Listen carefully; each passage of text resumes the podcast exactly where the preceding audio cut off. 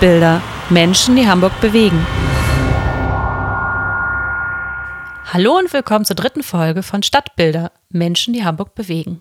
In dieser Folge geht es um Stadtbilder im fast wörtlichen Sinne, denn es geht ums Building, um Stadtplanung und Gestaltung. Und um die Menschen, die für ihre Vision einer Stadt als Heimat kämpfen. Frank Engelbrecht, Pastor an der Hauptkirche St. Katharin, ist einer von ihnen. Hamburg, Innenstadt. Ich stehe an der Ost-West-Straße, auch Willy-Brandt-Straße. Hinter mir liegt die Kirche St. Katharin. Es ist Mittwoch, 10.40 Uhr und der Pendlerverkehr hat für heute bereits die erste Runde erfolgreich hinter sich gebracht. Dennoch, es bleibt das Grundrauschen von brummenden Motoren und quietschenden Bremsen, getaktet vom unbeirrbaren Signalwechsel der Ampelanlagen. Rund 56.000 Fahrzeuge am Tag passieren diese Straße. Sie ist eine Schneise, die die Innenstadt durchläuft und aus ihr einen zersprengten Körper aus einzelnen Quartieren macht, in deren Kern nur wenige Menschen leben. In der Altstadt selber wohnen heute nur ca. 2000 Menschen. Wenn die Geschäfte schließen, bleiben leere Plätze und Straßen zurück. Ein Aufreger? Eigentlich nicht. So ist es eben. Funktioniert doch. Ganz Hamburg hat sich an diese Innenstadt gewöhnt. Obwohl, ganz Hamburg? Eine kleine Initiative wehrt sich gegen die Eintönigkeit und kämpft für eine lebendige Innenstadt. Ihr Titel Altstadt für alle. Und Frank Engelbrecht, Pastor in St. Katharinen, ist einer ihrer Gründer. Ich habe ihn in seinem Gemeindebüro besucht und habe ihn gefragt, Pastor Frank Engelbrecht, was geht Ihnen eigentlich durch den Kopf, wenn Sie an der Ost-West-Straße stehen? Also wenn ich an der Ost-West-Straße stehe, geht mir weiter durch den Kopf, das geht eigentlich gar nicht. Ich bin mal, äh, ähm, habe ein Interview mal mit Herrn Schalter von Hamburg 1 gehabt äh, da ging es um die Untertunnelung der Willy-Brandt-Straße oder was man damit macht. Und da hat er mich am Ende gefragt, Herr Engelbrecht, ähm, wenn Sie jetzt hier schon so große Forderungen machen, dass die Stadt zusammenwachsen soll, dann müssen Sie auch mal sagen, wie soll das denn gehen? Und da habe ich mich so rumgestottert, dass ich finde, dass es wichtig ist und so. Im Nachhinein habe ich gedacht, ähm, eigentlich muss man es umdrehen und sagen, so wie es jetzt ist, geht das eigentlich gar nicht. Das geht eigentlich gar nicht, dass äh, durch das Herz Hamburgs diese massiven Straßenschneisen, von denen ja die Ost-West-Straße, also ein Teil davon jetzt wie die Brandstraße bei uns durchschneiden und wirklich einen unglaublichen Krach und Zertrennung erzeugen. Ähm, um es mal ein bisschen ähm, pointiert zu sagen, wir haben St. Katharin, diese wunderbare Kirche mit dem Kirchhof, ähm, saniert von 2007 bis 2012 für stolze 23 Millionen Euro. Ähm, das war auch nötig, weil sie seit 1956 nicht mehr richtig grundsaniert war. So, jetzt steht sie hier und ist wirklich auch ein äh, wunderbarer Kirchbau, der auch ähm, auf Augenhöhe gehen kann mit dem, was in der Stadt gerade passiert und auch wirklich den Menschen eine Heimat gebe, geben kann. Ähm, aber es wird natürlich, natürlich dadurch immer äh, massiver, dass man merkt, da stimmt was nicht. Und ähm, eine Straße, eine Bundesstraße mitten durch Hamburg, 80 Meter nördlich der Hauptkirche St. Katharin, das ist kein Kontrast, das ist ein Widerspruch. Also Kontraste können sich gegenseitig stärken und ähm, äh, wunderbare Wechselwirkungen erzeugen, aber das ist einfach ein Widerspruch. Und ich glaube ehrlich gesagt daran, dass dieser Widerspruch sich irgendwann mal auflösen muss. Und das bedeutet, dass sich entweder die Willy-Brandt-Straße auflöst, in welcher Form auch immer, mit Untertunnelung oder schmaler werden oder was auch immer, oder dass so ein Gebäude wie die Katharinenkirche irgendwann implodiert, weil wir nicht mehr die Kraft haben, die den Geist und die Bedeutung dieser Kirche aufrechtzuerhalten in dieser Stadt. Und wenn man mich fragt, oder wenn man viele Hamburger fragt, ist natürlich klar, wenn was fällt, dann ist es nicht die Katharinenkirche, sondern es ist natürlich die Willy-Brandt-Straße. Und das Zweite, äh, was mir bei der Willy Brandt-Straße einfällt, ist, dass man mal die Augen schließen muss und sich klar machen muss, was ist das eigentlich für ein Stadtraum, den wir hier haben. Ähm, wir haben nach Altstadt für alle unserer Konferenz im letzten Oktober haben wir äh, sogenannte Roadshows gemacht. Also wir haben mit ähm, Leuten aus der Politik, aus der Immobilienwirtschaft, aus den sozialen Netzwerken gesprochen, haben denen vorgestellt, was wir angestoßen haben, wie wir weitermachen wollen. Ähm, und in einem dieser Gespräche ähm, kam die Rückmeldung, wenn wir Hamburg lebendig machen wollen in seinem Herz, in, seinem, in der inneren Stadt, dann muss es eine Mischung geben. Und was an dieser Mischung fehlt, sind, ist Wohnung. Wohnung. Also es muss, man kann nicht nur Wohnburgen bauen, aber wenn, wenn man so einen geringen Anteil an Wohnen hat wie in der Hamburger Innenstadt, dann ist das eben ein wichtiges Element. Das Problem in der Hamburger Innenstadt ist, wir haben... 2200, um die 2000 in der Altstadt. Ja, genau, richtig. Mhm. Ähm, das ist wirklich ganz, ganz wenig, wenn man es auch vergleicht mit, mit anderen Städten wie München oder, oder, oder, oder Kopenhagen oder ähm, wo auch immer man hingeht. So, und wenn man aber jetzt sieht, wie, wie kann ich agieren, auch als Stadt, ich habe in der Stadt inzwischen wenige Flächen, die mir als Stadt noch gehören, wo ich im Grunde eigenständig agieren kann. Es gibt Flächen wie hier das Parkhaus in der neuen Gröninger Straße, das sind so kleine Elemente, oder es gab welche nördlich von Katharin, da wo die Katharinenschule früher stand, da ist ja Wohnen entstanden, oder im, auf, äh, äh im Cremont-Viertel, wo früher diese Berufsgenossenschaft war, da sind 180 Wohnungen entstanden. Aber wenn man sich jetzt mal vorstellt, wir hätten die Willy-Brandt-Straße dort nicht, diese teilweise achtspurige oder mehrspurige Straße, die man durchläuft. Ich stelle mir das einfach mal vor als Stadtraum, was da möglich wäre, äh, an einer Landschaft aus Parks, Markthallen, Wohngebäuden mit kleinen, schlängeligen Straßendurchführungen, nicht, dass man von Ost nach West noch kommt, aber das ist unglaublich, was dort ein Stadtraum ist, der jetzt einfach nur belegt ist mit einer Autobahn. Wir hätten ein Quartier. Ja, wir hätten ein Quartier, es würde sich wirklich zusammenfügen. Plötzlich gibt es auch eine Verbindung wieder zwischen dem Hopfmarkt und der Katharinenkirche. Der Hopfmarkt wäre nicht eine, ein großer Markt, ähm, der durch äh, der zum Beispiel jetzt schon was, was Zauberhaftes hat, aber im Grunde ständig bedonnert wird von, äh, von, von Emissionen, Lautstärke und, und, und Schadstoffemissionen vom Süden. Ne? Äh, wir, wir, hätten plötzlich eine Verbindung. Wir würden auch zum Beispiel, wenn wir dort was machen würden, äh, wir, wir können Häuser bauen, wo man wohnt, man könnte kleine Parks, man könnte Markthallen bauen und plötzlich wären auch, wäre der Hapfmarkt, wäre die Katharinenkirche eingefasst und man würde auch nochmal ganz anders reagieren auf die Plätze, die wir haben. Man würde reagieren auf den Rathausmarkt, auf den Hopfenmarkt, auf den Katharinenkirchhof in einer Dialektik aus, Dinge sind verdichtet und dann öffnet sich wieder was, anstatt dass man riesige offene Straßenfläche hat, wo es njau, njau, njau die ganze hin und her geht. Das ist die zweite Sache, äh, die ich denke. Also das eine ist, dass ich glaube, das ist nicht mehr zeitgemäß, diese Willy-Brandt-Straße, die Ostweststraße. Mhm. Das wird irgendwann fallen und wir tun als Stadt gut daran, ähm, äh, das aktiv voranzutreiben. Und das Zweite ist, dass wenn wir das tun, äh, wir einen unglaublichen Gewinn an, ähm, ähm, an Stadtraum haben mit den Möglichkeiten, die dort entstehen. Und ich glaube ehrlich gesagt, so viele Elbphilharmonien können wir gar nicht bauen, wie wir an Gewinn für die Stadt haben und auch für die Menschen, die hier leben, aber auch für die Menschen, die nach Hamburg kommen, wenn es uns gelingen würde, tatsächlich diesen Stadtraum nicht allein in Autos, sondern sehr vielen anderen Funktionen und Menschen zu eröffnen. Du bist äh, Pastor hier in St. Katharin. Wie lange schon? Ich bin nach Katharin gekommen 2003, äh, im April, ähm, also am 1. April 2003. Kein April-Scherz. Na, dann genau richtig. Ähm, und bin dann, äh, also ich, ich habe vorher ähm, als Pastor gearbeitet in der Stiftung Alzerdorf als Schulpastor, zweieinhalb Jahre, bin dann nach, äh, nee, zwei Jahre, bin dann nach, äh, für dreieinhalb Jahre nach Kopenhagen gegangen, habe dort in der deutschen Gemeinde und in der dänischen Volkskirche äh, in Kopenhagen gearbeitet und bin dann 2003 nach Hamburg gekommen. Erst als Pastor in Katharin und auf der Flusschifferkirche, das ist eine schwimmende Kirche, die damals in Rotenburgs Ort lag. Auch ganz spannend, war ja auch Rotenburgs Ort als äh, Quartier, was sich gerade anschmiegt an die innere Stadt, ganz, äh, ganz spannend auch ist, auch in der Hafen City-Erweiterung. 2007 äh, ist die Flusschifferkirche dann, ähm, weil es eine zu kleine Einheit war, äh, ausgelagert worden in einen Förderverein. Ähm, und dann bin ich seitdem mit einer vollen Stelle in St. Katharin.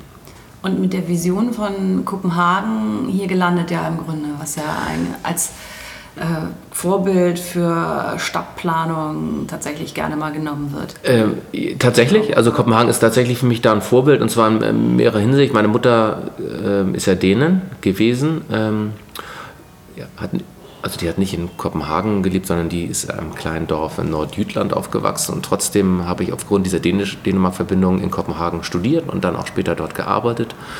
Ich habe da mehrere Dinge mitgenommen. Das äh, biografisch, als ich hier angekommen bin, äh, habe ich die sozialen äh, Rahmenbedingungen in Kopenhagen doch sehr stark wahrgenommen und habe mich hier mit vielen anderen auch nochmal eingesetzt für das ganze Thema Vereinbarkeit Familie und Beruf. Also meine Kopenhagen-Erfahrung hat dazu geführt, dass ich wirklich äh, sehr intensiv ähm, mich eingesetzt habe für die Entstehung der, der, der Katharin-Kita, die wir jetzt da haben. Das, ist eine der, das war die erste Kita in der Hafen City mhm.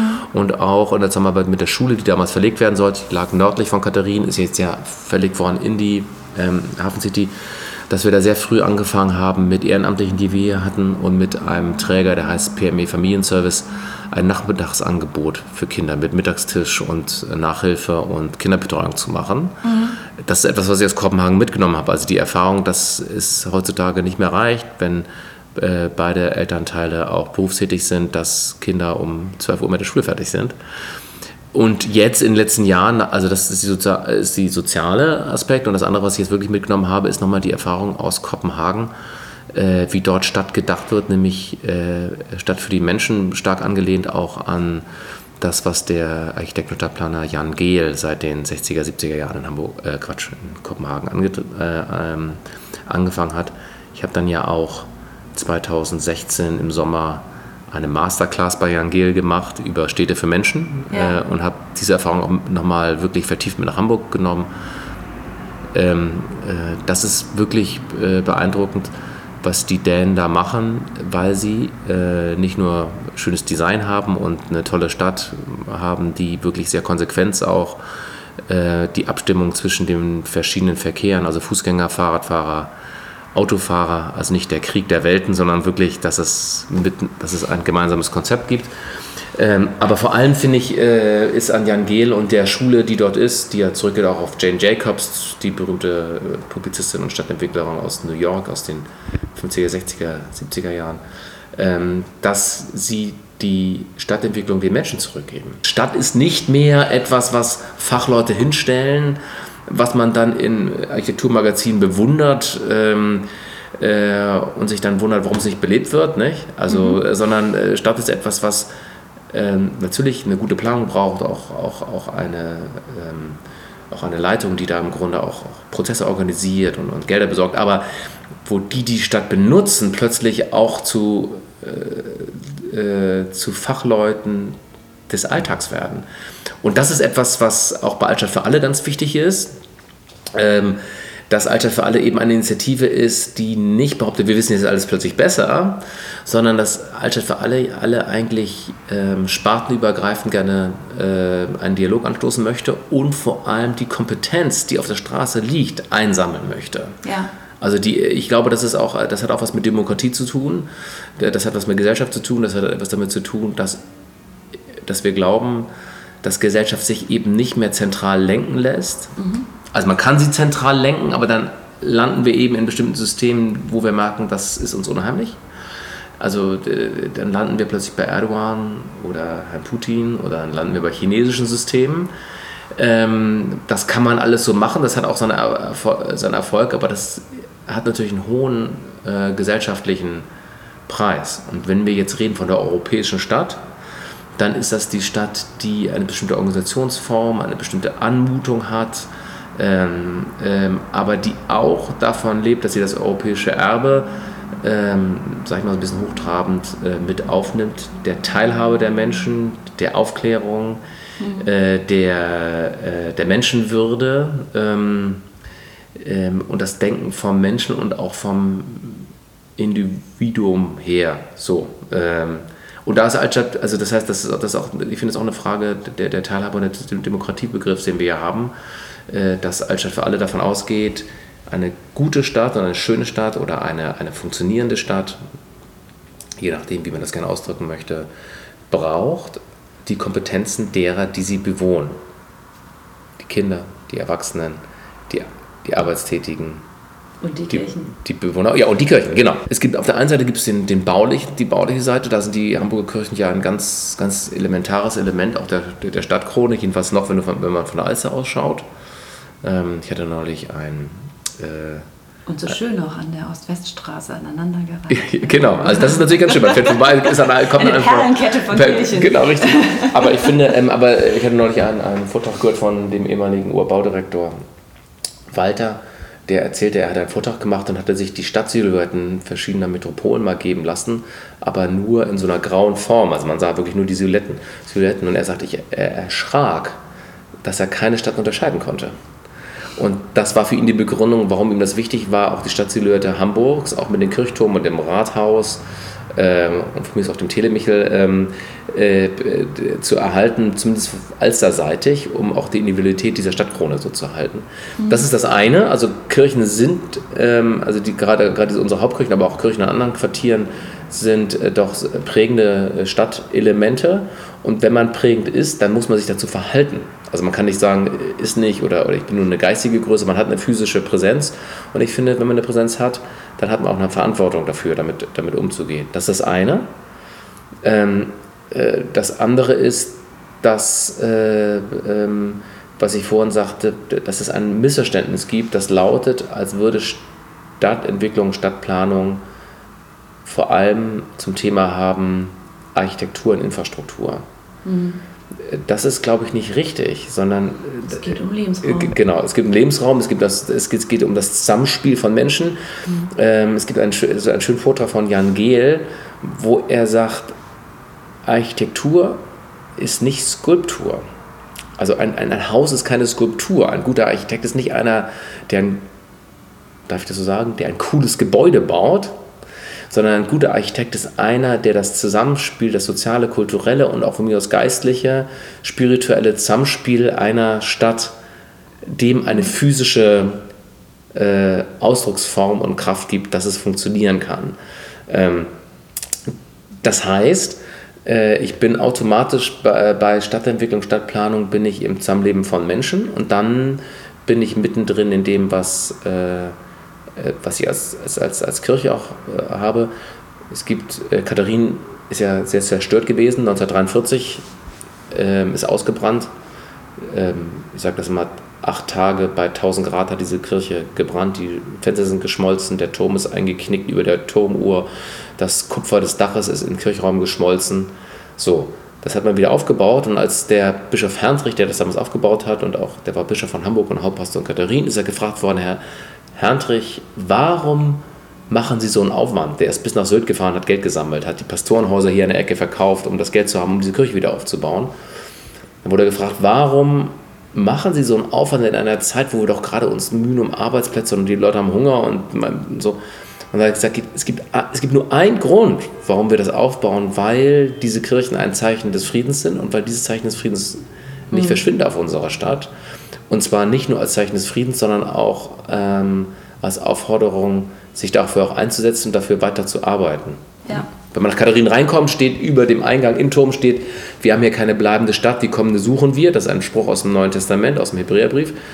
Ähm, das klingt manchmal so ein bisschen fatalistisch, naja, alles muss mal vergehen, aber das in Wirklichkeit heißt das, wenn wir diese Kirche fertig gebaut haben oder 2012 fertig saniert, dann ist das nicht fertig, sondern geht es eigentlich erst los. Dann ist das, was im Grunde in diesen Steinen spricht, die Geschichten, die diese Mauern gesehen haben, die Tränen, das Lachen, die Liebe, das Weinen, die Kinder, äh, die staunenden Blicke, der Ärger, ähm, alles, was in diesen Mauern enthalten ist, das, äh, das will erinnert und in Lebendigkeit umgesetzt werden für die Stadtgebiete. Und deshalb, weil ich das so verstehe, habe ich eben angefangen, mich aktiv in Stadtentwicklung einzubringen.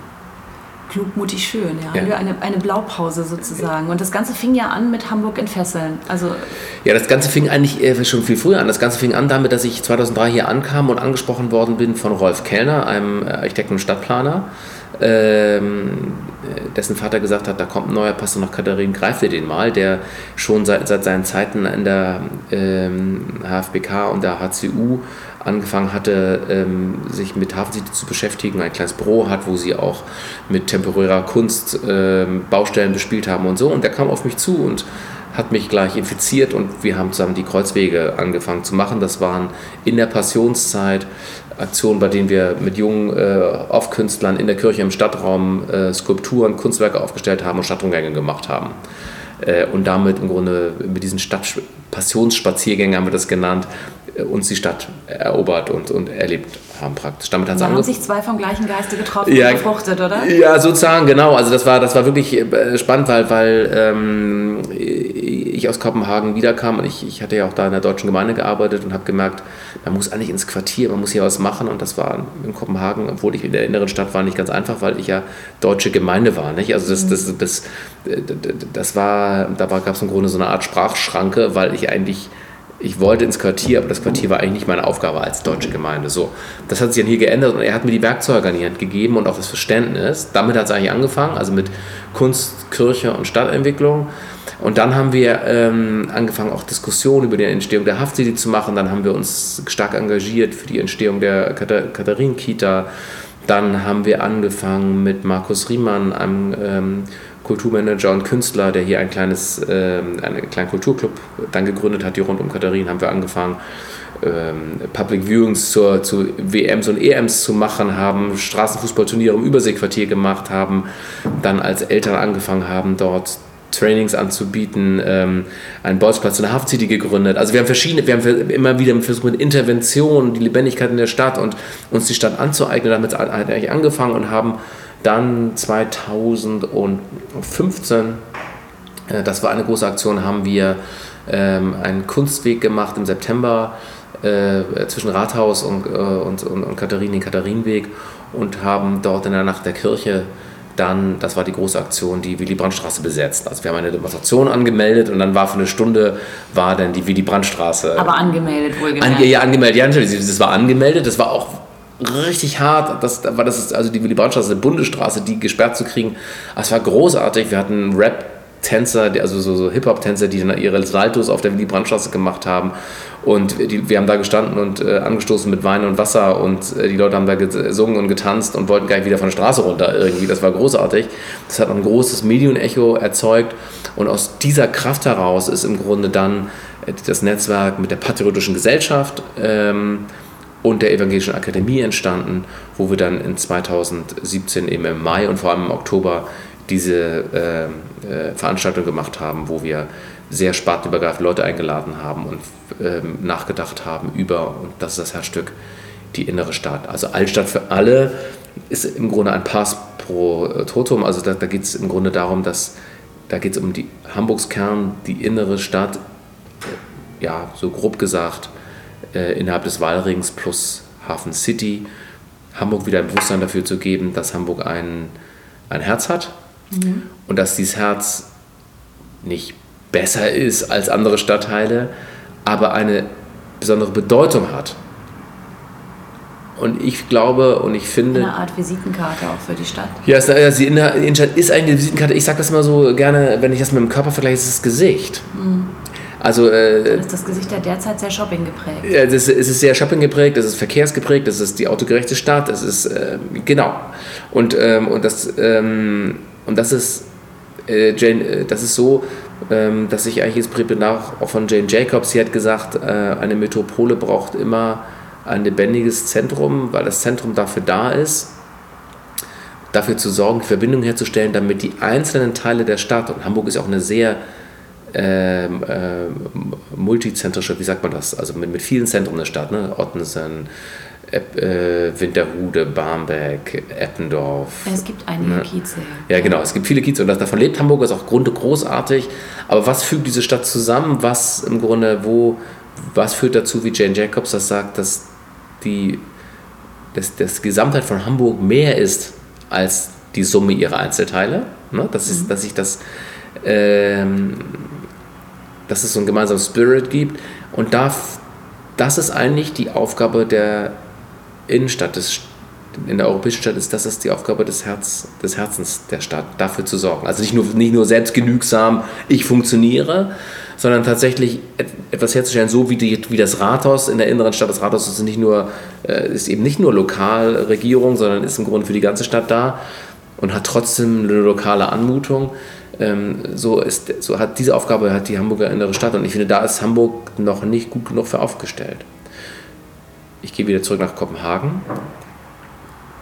Die Kopenhagener Innenstadt ist tatsächlich so, dass man, dass sie, finde ich, prägend ist für Kopenhagen. Wenn man in, Kopen, wenn man in Kopenhagen ist, da gibt es auch viele Außenbezirke, die ganz fein sind und schön sind und atmosphärisch sind und, und, und ihre Kieze haben. Aber mir geht das so, weil ich eben Kopenhagen kenne, zwischen Tivoli und Nyhavn, ähm, vielleicht auch ein bisschen Christianshavn, da wo äh, Christiania auch liegt, Christiania, dieses Hippieviertel. Ähm, wenn man das, wenn man, das ist Kopenhagen, so. Mhm. Und wenn man mit dem Bild von dem, was das ist, durch andere Teile Kopenhagens gibt, dann begreift man, dann merkt man, da gibt es so einen inneren Zeiger, der macht Tok, Tok. Und das eine Tok heißt, nee, das ist nicht Kopenhagen. Und zwar nicht, weil es nicht so aussieht wie, das, die innere Stadt, sondern weil es in den Qualitäten, in der Atmosphäre, in der Lebendigkeit, in der Menschenfreundlichkeit nicht heranreicht. Und andere Quartiere, die können ganz anders aussehen, da merkt man, stimmt, das ist Kopenhagen. Also hier ist im Grunde das, was, als, was die Innenstadt verspricht, ist hier umgesetzt. Das kann dann eben sehr individuell sein. Es geht also nicht darum, dass alles aussieht wie Eppendorf oder alles aussieht wie die Schanze oder alles aussieht wie das Katharinenviertel oder sowas, sondern es geht darum, dass der, der, der, der Geist, neudeutsch gesagt der Spirit des Zusammenspiels, was die Innenstadt als Aufgabe hat, das zu signalisieren dass das im Grunde ähm, etwas ist, was uns verbindet und dann von der Innenstadt auch auf die anderen Quartiere ausstrahlt. Ganz konkret gesprochen, mir geht es eben so, wenn ich durch Hamburg fahre, mhm. äh, wenn ich zum Beispiel ähm, nach Niendorf Markt gehe, dann spüre ich den Schmerz, der durch diese Stadt geht. Ich weiß nicht, ob Sie das kennen, das ist also, wenn man da diese Ausfallstraße Richtung Schnellsen Autobahn, ähm, da gibt es die Niendorfer Marktkirche, also, aber die liegt getrennt von einer, ich weiß nicht, wie viele Spuren das sind, ob das 10 sind oder keine Ahnung, gefühlt sind es 20. Eine riesige Kreuzung, der T-Park mit, mit Niendorf Mark ist auf der einen Seite und die schöne äh, malerische Niendorf Mark Kirche ist auf der anderen Seite. Das hat aber überhaupt nichts miteinander zu tun. Da ist im Grunde eine doppelte Autobahn dazwischen. Und ich merke eben, äh, eine, ein, ein, ich habe jetzt eine Kollegin hier in Katharin, die hier zehn, äh, zwölf Jahre war, die kriegt, äh, die geht jetzt weiter, die geht jetzt nach Niendorf und, hab, und da haben wir beide ein bisschen gefeixt und gelacht, aber es ist auch ernst gemacht, wie gesagt, du weißt ja, was deine Aufgabe ist. Deine Aufgabe ist im Grunde ah, hier aus der inneren Stadt, aus, dem, aus der De De Debatte um die Willy-Brandt-Straße dafür zu sorgen, dass Niendorf zusammenwächst. Also, mhm. Damit, haben, also, äh, damit die Stadt zusammenwächst, das ist im Grunde so ja das Motto von 2015 gewesen, als wir die Willy-Brandt-Straße besetzt haben. Ähm, Was ja laut Herrn Lepple, ich erinnere mich an die Podiumsdiskussion, ja. ja. eigentlich gerne öfter sonntags passieren sollte. Das Sonntagspicknick auf der Willy Brandt Ja, das wäre großartig. Es ist, es, in, meiner Zeit, also in, meiner Zeit, als ich hier in, in, in Katharin ähm, äh, Pastor gewesen bin, da gab es mal ein Jahr, äh, da war tatsächlich mal die Willy Brandt Straße gesperrt für aber nicht, nicht, nicht, weil G20 war und die ganzen Polizisten rumstanden und so, sondern, sondern weil was eine große Aktion war. Es war großartig. Also es war wirklich, also auch bei G20 übrigens, wenn es nicht so eine, so eine etwas bedrückende Stimmung insgesamt gewesen war, es war großartig. Es war so still? Es war still, genau, außer das Knattern der Hubschrauber jetzt bei G20. Ja. Aber, ähm, aber es, nee, es, war, äh, es war still und plötzlich rücken die Entfernung auch wieder in das rechte Maß. Gefühlt ist ja die, äh, das Mahnmal Nikolai fünf Kilometer entfernt von Katharinen. Faktisch sind es, was nicht, 800 Meter, 500 oder so, mhm. Luftlinie, wenn überhaupt. Ähm, das macht im Grunde diese, diese massive, massive Trennung. Ähm, also um darauf nochmal darauf zurückzukommen, das ist, finde ich, die Aufgabe der, der inneren Stadt, ähm, exemplarisch und atmosphärisch und vom Geist her zu zeigen, wofür Hamburg steht. Mhm. Und ich finde, Hamburg steht, muss, soll, das ist mein Wunsch, für mehr stehen als einfach nur für Shoppingcenter oder, oder Einkaufsstraßen, sondern für eine Vielfalt von Lebenswelten, für Kultur und Wohnen und für eine Stadt, die auch ähm, gut ist für Kinder, für Familien. Also daran glaube ich ja. Also eine Stadt, die eine Stadt, die funktioniert für Kinder, ist eben nicht einfach nur ein, ein, ein, ein tutiger äh, Kinderspielplatz, sondern ist eine großartige Stadt für Menschen. Ihr habt ja eigentlich versucht, Aufmerksamkeit auf dieses Herz Hamburgs, das ja zwar da ist, aber so ein bisschen vor sich hin bubbert. Ja. Das ist ja jetzt äh, nicht wirklich von Hamburgern, behaupte ich mal, ja. realisiert, dass es hier ein Problem gibt, weil wir uns alle daran gewöhnt haben, weil wir haben ja unsere Stadtzentren. Ich ja. wohne in Ottensen, ich bin fast nie hier. Nee, genau. Es gibt also, außer ich muss beruflich hier hin oder so, oder ich brauche irgendwas ganz Bestimmtes, von dem ich weiß, das gibt es hier. Aber ansonsten finde also abends sowieso nicht. Ja. Obwohl es eines, muss ich sagen, des schönsten Clubs ist, gibt es hier, das Nachtasyl. Ja. Großartig tolle Theater. Und trotzdem, trotz dieser kleinen Perlen, die hier sind, findet man mich ganz selten hier. Habt ihr es geschafft, die Aufmerksamkeit auf dieses Problem zu lenken. Merkt ihr, dass äh, in Hamburg da so ein Ruck durchgeht? Äh, zitieren wir mal, der Ruck durch Hamburg.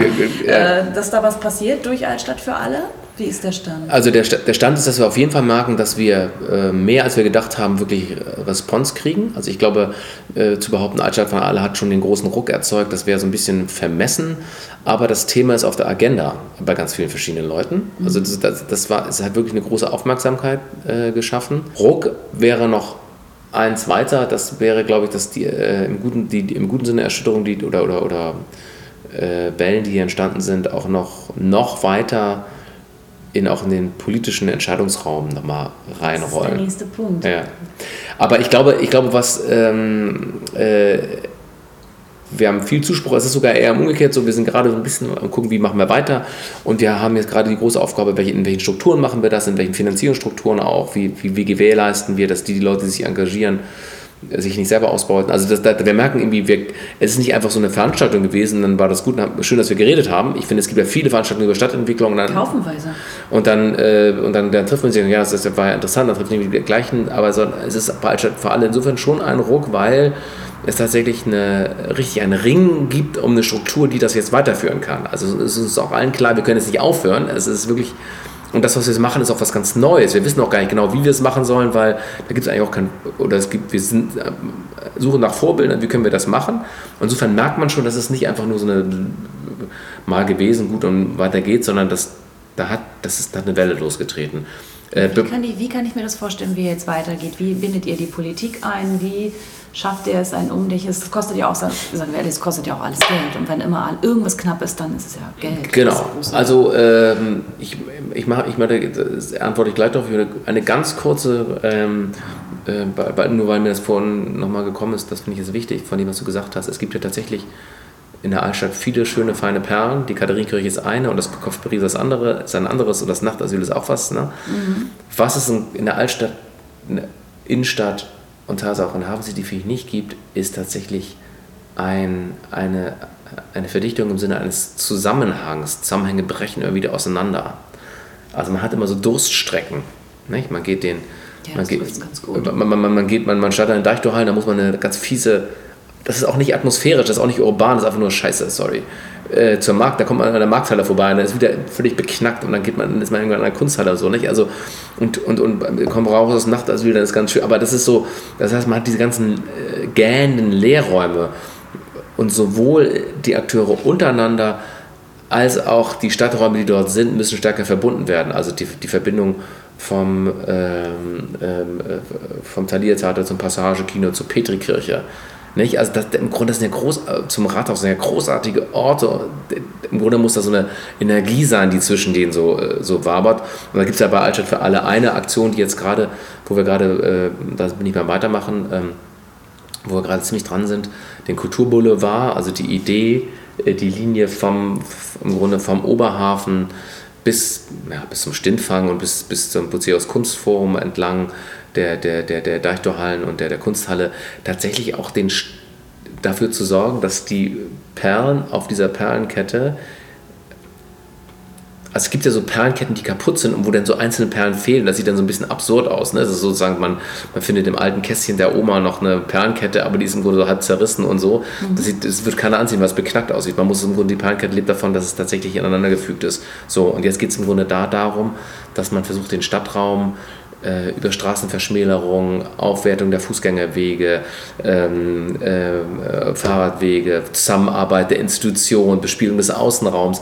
Tatsächlich ein Boulevard, ein, ein, eine, eine, eine, eine Erlebnisstrecke praktisch vom Oberhafen bis zur Kunsthalle und dann weiter bis zum Stintfang äh, zu schaffen, dass es einfach eine Freude ist, entlang zu gehen, selbst wenn ich nicht in die Kunsthalle reingehe, ja, sondern dass im Grunde, dass, dass so die Kunsthalle nicht nur ist, da drin ist schöne Kunst und das Gebäude sieht vielleicht auch von außen ganz schön aus, sondern dass tatsächlich die Kraft und die Kultur, die in der Kunsthalle beispielsweise steckt, dass die im Grunde wie in so äh, Schallwellen nach außen dringt und auch den Stadtraum formt. Das ist ein bisschen, was ich auch für Katharin möchte. Ich möchte im Grunde der Geist, die Schönheit der Kirche auch von innen und von außen, dass sie anfängt, diesen Stadtraum äh, in ihrer Qualität mit zu formen. So.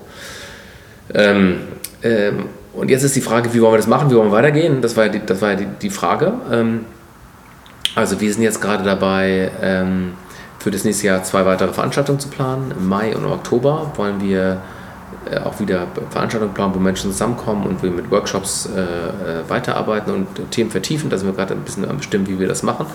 Und wir sind dabei zu gucken, wie wir eine Finanzierung hinbekommen können, weil wir merken, dass sowohl in den Institutionen, in denen wir arbeiten, als auch die Menschen, die jetzt dazu stoßen und ihre Kompetenz einbringen, als Freelancer, äh, als Ehrenamtliche und so, wenn man, dass wir merken, wir brauchen auch dafür gewisse Aufwandsentschädigung, weil Menschen, weil es dann, weil, weil es irgendwie so ist, dass, dass, dass, dass keiner wird hier reich, keiner wird hier Millionär, mhm. aber ähm, wenn ein, Engagement eine gewisse Grenze erreicht, muss man auch irgendwie gucken, dass man gewisse Aufwandsentschädigung bereithält, weil sonst Menschen anfangen, sich selber auszubeuten. Und das, das ist ja irgendwie Quatsch. Also, das ist eine Aufgabe, wie wir, in welcher Struktur wir das machen und in welcher Finanzierung wir das machen. Und für die Finanzierung ähm, gibt es erstmal natürlich Mittel aus unseren eigenen Häusern, also aus Kirche und Patriotische Gesellschaft, Evangelische Akademie. Aber wir sind auch dabei, äh, Partner zu finden in der Stadt, aber vielleicht auch bei Stiftungen vor allem. Mhm.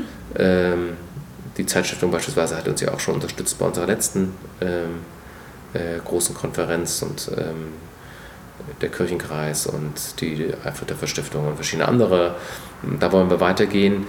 Wir wollen vielleicht auch mal gucken, ob es vielleicht sogar Unterstützung gibt aus Bundesmitteln, weil es da auch ja, viele Initiativen gibt, wo es um nachhaltige und integrierte Stadtentwicklung geht. Perspektivisch da denke ich jetzt ganz groß, kann man ja vielleicht auch mal gucken, ob man das, was man tut, auch nochmal in den europäischen Kontext setzt. Also wir reden die ganze Zeit von Kopenhagen, von Madrid, äh, von Barcelona, äh, von äh, Freiburg, von Amsterdam, keine Ahnung, was wir da alles reden. Ähm, äh, ähm, wir, wir reden mit Jan Gehl, also ich kann mir vorstellen, dass, und da gibt es auch schon erste Kontakte, dass man auch mal überlegt, ob man nicht tatsächlich mal den ja gerne in Hamburg nach innen gekehrten Blick, wir sind das Tor zur Welt, aber nach draußen gucken muss man nicht, ähm, äh, dass man das ein bisschen umdreht und, und mal tatsächlich die, die ähm, ähm, europäische, lassen wir es mal auf europäischen Ebene, Inspiration nicht nur zitiert, sondern auch tatsächlich in den Blick nimmt. Nicht? Also ja. dann, und dann, hat, dann ist man plötzlich auch bei europäischen Fördertöpfen ähm, das sind erstmal so Gedanken und denen, die wir denken, aber das ist, glaube ich, ganz wichtig in so eine Richtung zu denken, damit wir hier wirklich ähm, das gute Moment, was gerade da ist, nutzen und damit wir eine Kraft entwickeln, die in Hamburg auch ernst genommen wird. Und da komme ich zu dem zweiten Punkt. Am Ende des Tages ist es natürlich wichtig, Altstadt für alle ist ein Projekt der Zivilgesellschaft. Ähm, aber die Zivilgesellschaft muss in engen Kontakt stehen zu den ähm, auch formell gewählten ähm, demokratischen Institutionen und Trägern. Und. Trägern also ähm, Verbände, aber eben auch Politik. Und da rennt man doch auch nicht immer offene Türen ein. Also ich, ich, glaub, ich glaube dadurch, dass, dass, dass, dass dieses ganze Geschäft natürlich auch komplex ist, und auch die, auch die Interessenlagen komplex sind und weil es auch in, gerade in der Immobilienwirtschaft meiner Ansicht nach immer um richtig viel Finanzen auch geht, ähm, oder richtig massive und große Interessen, ist das, ist glaube ich, die Reaktion auch auf politischer Seite nicht immer gleich. Wir machen hier alle Türen auf und rede doch bitte alle mit. Andererseits ist es inzwischen anerkannt, dass die Beteiligung von Bürgerinnen und Bürgern äh, am auch an Stadtentwicklungsprozessen, dass das eigentlich State of the Art ist. Wir waren neulich beispielsweise gewesen bei Falco Drossmann und da war ein ganz klares gegenseitiges Bekenntnis, dass die Weiterentwicklung der Stadt in einer guten Art und Weise tatsächlich den intensiven Dialog der, der Bürgergesellschaft mit der Politik und Verwaltung braucht. Ne? Also das ist mhm. da schon wirklich angekommen. Ähm, das ist ja eine positive Nachricht. Das ist, das ist eine sehr positive Nachricht. Ähm, ich, äh, und wir hatten ja auch mit, mit Herrn Kinschaft, mit Herrn Tjax, hatten wir ein äh, schönes Gespräch, wo im Grunde auch eine grundsätzliche Offenheit gewesen ist. In Kopenhagen hat, äh, Kopenhagen hat vor 20 Jahren angefangen, sein System der, der, der fahrradgerechten Stadt.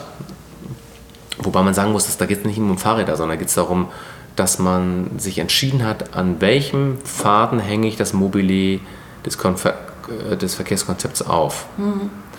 Und die haben das eben aufgehängt an den Fußgängern und Fahrradfahrern.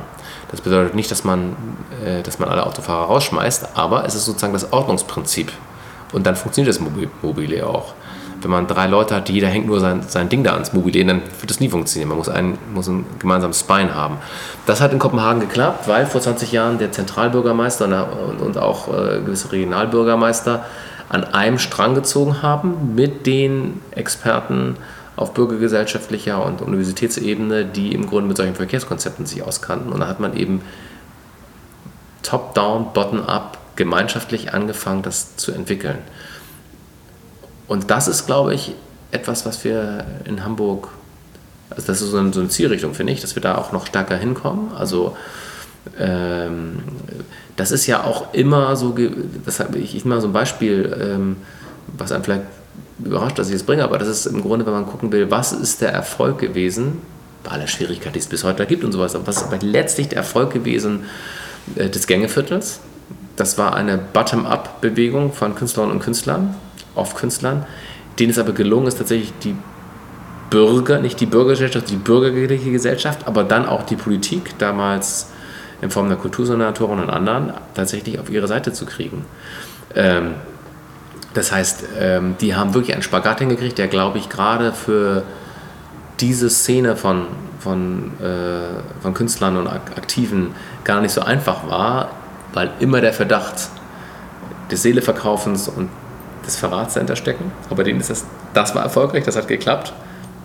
Ähm, äh, weil tatsächlich es gelungen ist, die Künstlerszene und die bürgerliche Szene, also die Hamburger, die Hamburg lieben und nicht wollten, dass es kaputt geht, aber auch leitende Stellen in der Politik für dieses Projekt zu gewinnen. Mhm.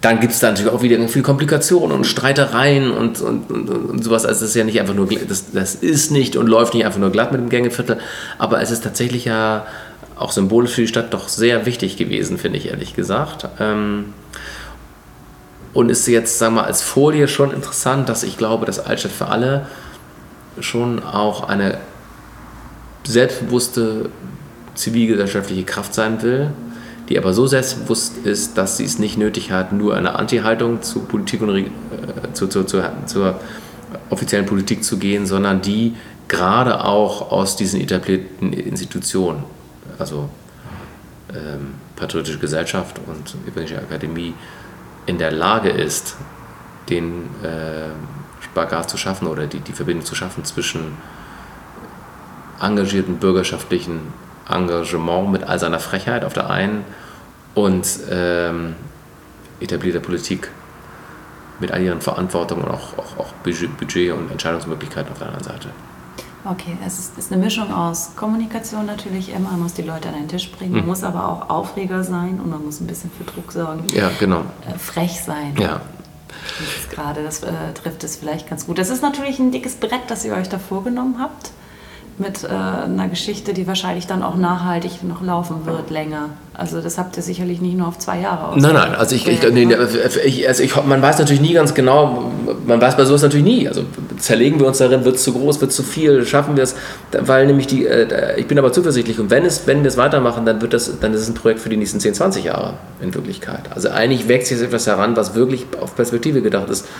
Und das hat was zu tun mit... Äh, äh, Kommunikation nach außen, ne, also mit den Trägern, die ich gerade genannt habe, aus Politik, äh, Wirtschaft, Verbände, äh, Initiativen, Einzel, Einzel, Einzelpersonen, so, A, aber auch nach innen. denn auch unsere Institutionen, die Kirchen, die dabei sind, mhm. ähm, die patriotische Gesellschaft und, und, ähm, und auch, an, auch, nach innen müssen wir begreifen, was wir dort tun, müssen das kommunizieren, müssen einander mitnehmen, müssen eine gemeinschaftliche Kraft entwickeln. Also das ist ja, ich finde, wir haben, wir haben eine richtig tolle Feuerwerksrakete gestartet im letzten Jahr, so. Ähm, aber diese Roadshows, die wir gemacht haben, dienten ja für die Kommunikation nach innen und nach außen. Also wir werden auch jetzt nochmal eine Roadshow machen, das haben wir letztes Jahr einfach noch nicht auf die Reihe gekriegt, wo wir auch nochmal mit kirchlichen Trägern zusammen, zusammensetzen werden und mit denen im Grunde äh, gemeinschaftlich überlegen werden, was bedeutet das eigentlich für das Selbstverständliche und für das Agieren auch von kirchlichen Akteuren, wenn wir das von Altstadt für alle ernst nehmen. Wir haben ja in der Kirche auch den großen Gebäudeprozess jetzt gehabt, also auf, auf evangelische Kirche, katholischerseits ist es ja auch so, dass man gerade ähm, äh, eine große Finanznot hat und guckt, was machen wir mit unseren Standorten. Habt ihr deshalb euren Parkplatz dort noch draußen vermietet? Ja, genau. Wir, wir, wir, wir selber sind ja im Grunde so, dass, dass wir äh, in Katharinen äh, äh, vermieten wir den Kirchhof als ähm, für Stellplätze, als Parkplatz. Das ist schade, wo er doch so wunderschön saniert wird. Ja, genau. Dienstag ist da meines Wissens Dienstag, das ist genau. ein Wochenmarkt. Wir, wir haben Dienstag einen Wochenmarkt hier, das ist sozusagen eine Dann ist es wunderschön belebt. Das ja, ja. ist wirklich schön anzuschauen. Ja, also, also es bringt Spaß, die Leute kommen. Ist, kann ich nur raten, sich das echt mal anzugucken. Ja, also wir, dieser Dienstagsmarkt ist wirklich großartig, auch die Akteure, die dort sind. Das ist ein Mittagstischmarkt, aber auch ein Gemüsestand und ein Brotstand. Also das ist äh, wirklich eine tolle Kommunikationsfläche auch und der Kirchhof Wenn ich heute rausschaue, sehe ich da so... Ja, jetzt ist leer oder... oder Autos. Autos oder leer. Ähm, aber das, das liegt eben daran, dass ähm, wir... Ähm, ich sage es mal so, wer, wer wenig Mittel hat, benutzt sie schlecht. Nicht? Das ist so im Grunde so, das ist, das ist ähm, äh, wir, wir haben im Grunde noch keine Systematik gefunden und noch nicht, noch nicht die Kraft gefunden zu begreifen, weil das ist, das wäre meine Theorie, dass es ein Pyrrhus-Sieg ist. Also wir, wir, wir nehmen so um die 20.000 Euro im Jahr ein, dafür, dass wir hier Autos draufstehen lassen, oder 25.000. Das ist für so einen Kirchenhaushalt schon eine Nummer irgendwie. Mhm. Aber ähm, wir haben noch kein äh, Messmedium gefunden, um zu ermessen, was wir eigentlich verlieren, indem wir die Autos dorthin stellen. Und ich glaube, letztlich ähm, werden wir ein Mess, eine Messlatte dafür finden, wenn wir verstärkt weiterarbeiten, wie wir es beim Wochenmarkt gemacht haben. Also wenn plötzlich das, wenn nicht nur die Autos weg, sondern wenn das, was so entsteht, in dem der Freiraum, also wenn, wenn nicht nur ein Vakuum entsteht, ein leerer Platz, sondern wenn tatsächlich Strukturen der, der Verlebendigung dort entstehen. Also manchmal ist das nicht ganz einfach, weil manchmal muss auch einfach ein bisschen leer sein, damit sie was füllen kann. So, ne? Aber der, der, der Wochenmarkt ähm, und, und, der Mittagstischmarkt dort am Dienstag ist im Grunde natürlich großartig, weil er den Platz füllt, aber nicht nur füllt, mit, dass er was steht, sondern auch mit Leben, mit Leben füllt. Also um das nochmal zurückzusagen, also die, die, ich glaube, dass wir da alle noch in einem, man darf es nicht vergessen, wir sind, sind das Paradigma von der Stadtentwicklung von, von Experten bauen uns die Stadt damit ist man eigentlich aufgewachsen. Das steckt uns, glaube ich, tiefer in den Knochen, als wir manchmal selber denken, auch, mhm. auch mir wahrscheinlich. Und die neue Ansicht, dass man es eigentlich andersrum denken muss, ähm, das leuchtet sofort ein, wenn man sich damit beschäftigt oder mal so einen Vortrag von Jan Gehl hört und merkt, wie, wie, wie warm man ums Herz wird. Aber das umzusetzen, das ist jetzt ein Prozess und deshalb ist die Zukunft von Altstadt für alle eine Frage der Kommunikation nach außen. Also wie können wir Entscheider in der Stadt gewinnen ähm, oder weitere Gruppen der Zivilgesellschaften, wie können wir möglichst breit spartenübergreifend ähm, äh, Allianzen äh, äh, herstellen. Aber es ist eben auch ganz stark eine Kommunikation nach innen. Wie können wir selber noch mehr verstehen, was wir dort eigentlich angestoßen haben und das auch umsetzen, nicht nur verstehen, also nicht nur im Kopf bleiben, sondern auch umsetzen in dem, wie wir uns selber darstellen und herstellen. Und ich glaube, letztlich ist das etwas, was gerade, wenn ich mir die Kirchen angucke, dran ist und auch in unserem Sinne ist. Also wenn ich mir die Jakobikirche, die Petrikirche, die Katharinenkirche angucke, ähm, das sind Kirchen, denen es teilweise eben, die auch ringen um ihre Zukunft, weil, weil, weil sie teuer sind im Unterhalt und weil sie äh, wenige Mitglieder haben, weil hier noch nicht so viele Leute wohnen und so. Und ähm, und ich glaube, man sieht diesen, wenn man aber fragt, warum diese schönen Kirchen mit ihrer, ihrer Existenz ringen, dann muss man sich die Stadt angucken, die drumherum ist. Mhm. Und dann merkt man eben, dass diese Stadt, die drumherum ist, eigentlich sich gleichgültig ist diesen Gebäuden gegenüber. Also das ist, die Stadt sagt eigentlich, ja schön, dass hier steht, aber wenn hier nicht steht, ist, macht da nichts. Also eine Willy Brandt-Straße sagt eigentlich, ich will hier durch. Ob du jetzt hier stehst, dann ist mir egal ähm, die, die, Steinstraße, die der Jakobi voranläuft und die Gebäude daneben stehen, wenn man aus dem Turm von Jakobi rauskommen würde, bang, stößt man gegen ein viel zu viel an, an der Stelle, ich habe nichts gegen Verdichtung, aber an der Stelle da ist überhaupt kein Platz, sondern es ist einfach eine dumme, eine dumme Gasse, die da irgendwie ist. Mhm. So, also das heißt, dieser Teil der Stadt signalisiert eigentlich, äh, liebe Jakobi-Kirche, mit deinen Ansprüchen, denn wenn man aus einem Kirchturm raus möchte, dann möchte man irgendwie eine Atmosphäre haben. Deine Ansprüche nerven eigentlich, die sind mir eigentlich egal, die, die missachte ich. So, wenn man eine Stadtumgebung hat, die schon in der physikalischen Gestalt eigentlich solch bedeutenden Gebäuden signalisiert, ähm, ihr könnt hier stehen, ihr müsst hier aber nicht stehen, dann, äh, dann ist im Grunde die physische Umsetzung, nämlich dass man tatsächlich ähm, auch Schwierigkeiten hat, sich zu finanzieren oder dort, dort, wirklich die Lebendigkeit zu erzeugen, die man erzeugen will, nur die logische Folgerung. Das heißt, die Umdrehung, ich fange an, mich um meine Umgebung zu kümmern, ich fange an, sie zu verlebendigen, ich werfe meinen Hut in den Ring, ich provoziere auch, ich Ich, äh, äh, ich finde mich nicht ab mit Willy Brandtstraßen und Steinstraßen vor meiner Haustür und all solche Dinge irgendwie. Mhm. Das ist im Grunde eine logische Folgerung äh, äh, dessen, was wir ganz am Anfang des Gesprächs hatten, nämlich diese Kirchen sind markante Stadtbausteine mhm. und wenn sie sich ernst nehmen als das, was sie sind, dann werden die Leute sich freuen, aber es wird auch eine Provokation geben. Ne? Weil sie nicht nur bescheiden dastehen und sagen so, ja, ich stehe hier bei, ja, es ist nicht so schlimm, also ich, es ist nicht so schlimm, dass es hier alles ein bisschen eng und nicht so schön ist, also das äh, lasst euch nicht stören, sondern man sagt, nee, das stört mich. Ich, ich, ich stehe hier und das geht irgendwie gar nicht, dass es hier im Grunde äh, so habbelig hier um uns herum ist, sondern um eine Kirche herum muss es Atmosphären und muss es Kraft geben und äh, äh, ne, so. Und ich glaube, dass insofern ist die Kommunikation nach innen, nicht nur die Kommunikation, sondern das wird, das muss sich umsetzen in Taten und diese Taten sind aber, da bin ich, deswegen bin ich ganz optimistisch, dass wir es doch irgendwie hinkriegen, weil es ein Teil äh, einer Strategie ist, tatsächlich ähm, ähm, zur nachhaltigen Erhaltung und Verlebendigung dieser Kirchen und des Lebens, das, das in ihnen steckt und der Stadtstruktur, die sie bedeuten. Pastor Frank Engelbrecht von der St. Katharinenkirche in Hamburg. Das war die dritte Folge von Stadtbilder Menschen, die Hamburg bewegen. Ihr findet alle weiterführenden Links und Infos auf meiner Homepage unter www.die-schreibfrau.com und wenn ihr neugierig seid, Altstadt für alle hat auch eine Homepage www.altstadtfüralle in einem Wort.de. Euch hat's gefallen, ihr möchtet liebevoll Kritik üben oder einfach noch Anregungen geben für andere Stadtbilder, scheut euch nicht mir zu schreiben. Ihr findet ein Kontaktformular auf meiner Homepage. Ansonsten war's das für heute.